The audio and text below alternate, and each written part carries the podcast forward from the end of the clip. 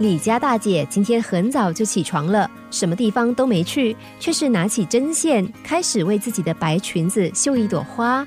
她心想，绣上这朵花就能变得更动人了。才刚穿上线，二妹便探过头来问大姐在做什么。大姐说：“我正在刺绣，我想在我的白裙上绣上一朵美丽的桃花。”二妹说：“桃花为什么是桃花啊？桃花很容易凋谢的。”太不吉利了，还不如绣一朵圆仔花，小巧大方又讨喜。大姐听了二妹的话，觉得很有道理，于是就把刚绣好的金线拆了，转而改绣小巧的圆仔花。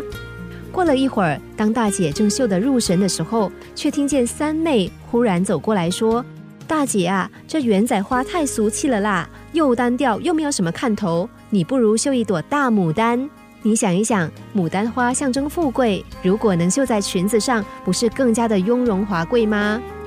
大姐听了三妹的话，也觉得很有道理，于是又把刚绣好的圆仔花拆了，便开始绣起了牡丹花。可是工作到一半的时候，小妹忽然又走过来问说：“大姐啊，你怎么在绣牡丹呐？你不是最喜欢池塘的吗？为什么不绣荷花？”你想荷花多么的清淡素雅，象征着出污泥而不染，是不是很让人疼惜呢？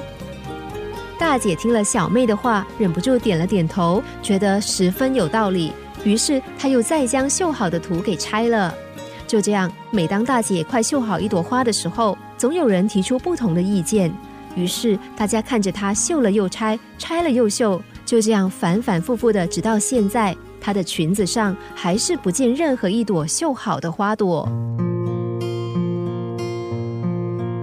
听惯了别人意见的人，应该很能够体会大姐难以拿定主意的心情。同样的，和大姐一样经常无法自主决定的人，想必也都曾经有过一事无成的时候。他们因为听不见自己的声音，缺乏自我肯定，所以随时都会被别人鼓动，甚至导向错误的道路上。花朵千百种，每个人有每个人的偏好。桃花也好，圆仔花也好，富贵牡丹也好，只要自己喜欢，什么花都好。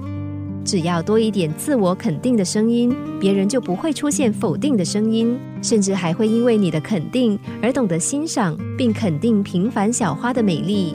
既然心中早有了决定，就不该为了一句话而犹豫。聆听别人意见，不是代表我们就要完全遵照。